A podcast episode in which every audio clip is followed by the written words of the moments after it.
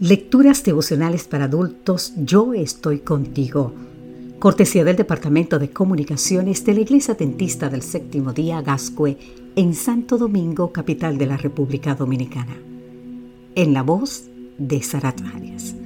Hoy, 27 de febrero, te recompensará en público. En el libro de San Mateo, capítulo 6, versículo 4 nos dice, Tu Padre que ve en lo secreto te recompensará en público. El templo de Artemisa, que formaba parte de la lista de las maravillas del mundo antiguo, era un santuario descomunal. La estatua de madera de Artemisa medía dos metros, es decir, seis pies y medio, de altura y estaba revestida de oro y plata. Sus 127 columnas de 18 metros, o sea, 60 pies de alto, le daban un aire de fortaleza inexpugnable. Quercifrón, un arquitecto originario de Creta, recibió el encargo de construir la obra original.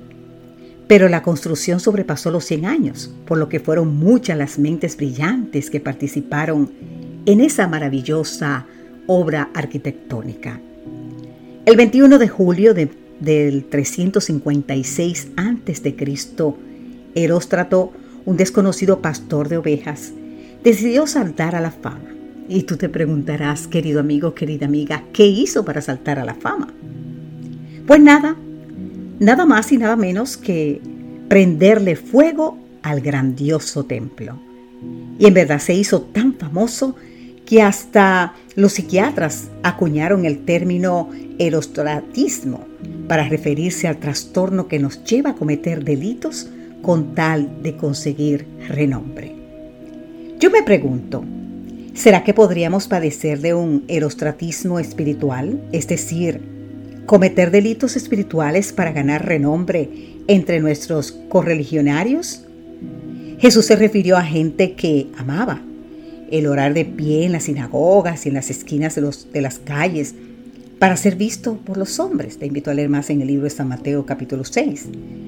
La vida espiritual genuina no consiste en tratar de que los demás se asombren de nuestra inmaculada religiosidad.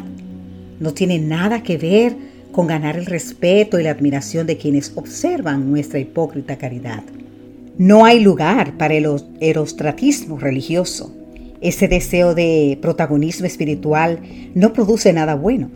Orar, ayunar, predicar, leer la Biblia ofrendar con la intención de llamar la atención de las demás, son delitos espirituales que ponen de manifiesto nuestra falta de espiritualidad. Incluso el rabí Sadok advertía en contra de hacer de la Torá una corona para engrandecerse uno mismo. La vida cristiana, querido amigo, querida amiga, es una dulce complicidad entre la criatura y su creador ahí no cabe nadie más.